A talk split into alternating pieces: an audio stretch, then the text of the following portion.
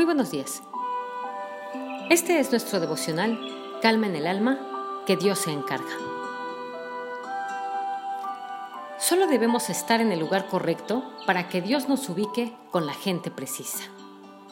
Y Él se encargará de que te vean y pregunten por ti. ¿Te ha sucedido que de repente se abren puertas que no esperabas y te encuentras sentado platicando con personas que jamás imaginaste? Cuando tomamos decisiones con la motivación correcta, se abren puertas que no esperábamos.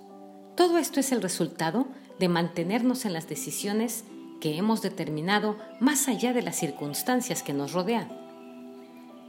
Dios mira cada paso que damos y está al tanto de nuestras decisiones. Su respaldo es de manera proporcional a la alineación que logramos entre nuestras decisiones y su voluntad. Continuamos con la historia de Ruth, en el capítulo 2, versículos del 3 al 7. Ruth salió y comenzó a recoger espigas en el campo, detrás de los segadores, y dio la casualidad de que el campo donde estaba trabajando pertenecía a Boz, el pariente de Limelec. En eso llegó Boz desde Belén y saludó a los segadores. Que el Señor esté con ustedes. Que el Señor lo bendiga, respondieron ellos. ¿De quién es esa joven? preguntó Boaz al capataz de sus segadores. Es una joven moabita que volvió de la tierra de Moab con Noemí, le contestó el capataz. Ella me rogó que la dejara recoger espigas de entre las gavillas, detrás de los segadores. No ha dejado de trabajar desde esta mañana que entró en el campo, hasta ahora que ha venido a descansar un rato en el cobertizo. Dice el versículo 4, en eso llegó Vos desde Belén y saludó a los segadores. Vos, el jefe, el dueño, saluda y observa en medio de todas las personas que hay alguien diferente. Mi pregunta es, ¿por qué lo notó? No lo sabemos. Lo que sí sabemos es que la vio en medio de muchos. Mira, te tengo una buena noticia. Dios se va a encargar de que sobresalgas en medio de muchos que hacen lo mismo. Hay varias cosas en las personas que toman decisiones firmes. En 2 de Corintios 8, 7 dice, Pero ustedes, así como sobresalen en todo, en fe, en palabras, en conocimiento, en dedicación y en su amor hacia nosotros, procuren también sobresalir en esta gracia de dar.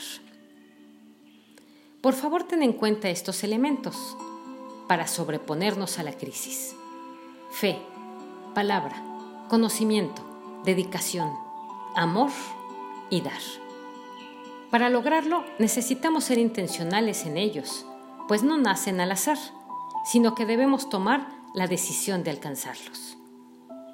Quizás sobresalgas en algunas cosas, como el deporte, la música, la economía o el arte.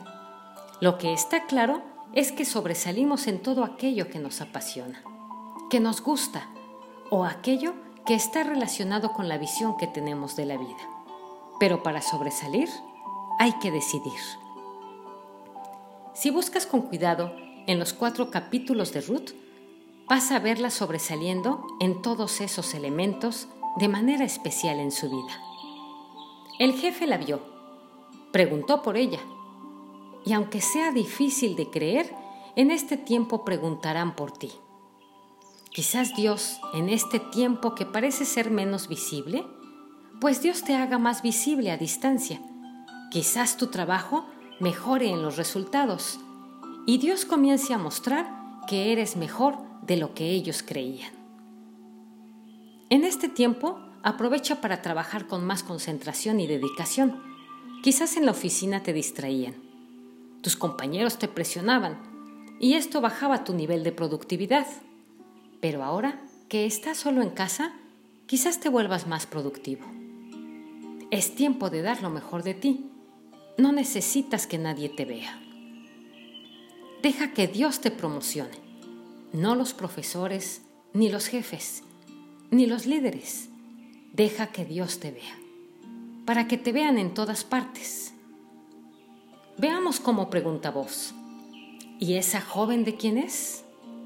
Es interesante ver que el capataz preguntó por ella.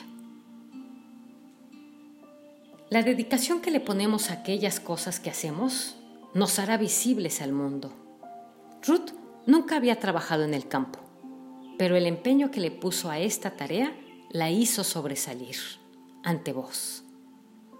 ¿Qué tan dedicados hemos sido a nuestras responsabilidades y tareas? ¿Cuál es nuestro nivel de dedicación? Dice en número 6, 24 al 26. Jehová te bendiga y te guarde. Jehová haga resplandecer su rostro sobre ti y tenga de ti misericordia. Jehová alce sobre ti su rostro y ponga en ti paz. Soy Litsi Contreras desde Veracruz, México.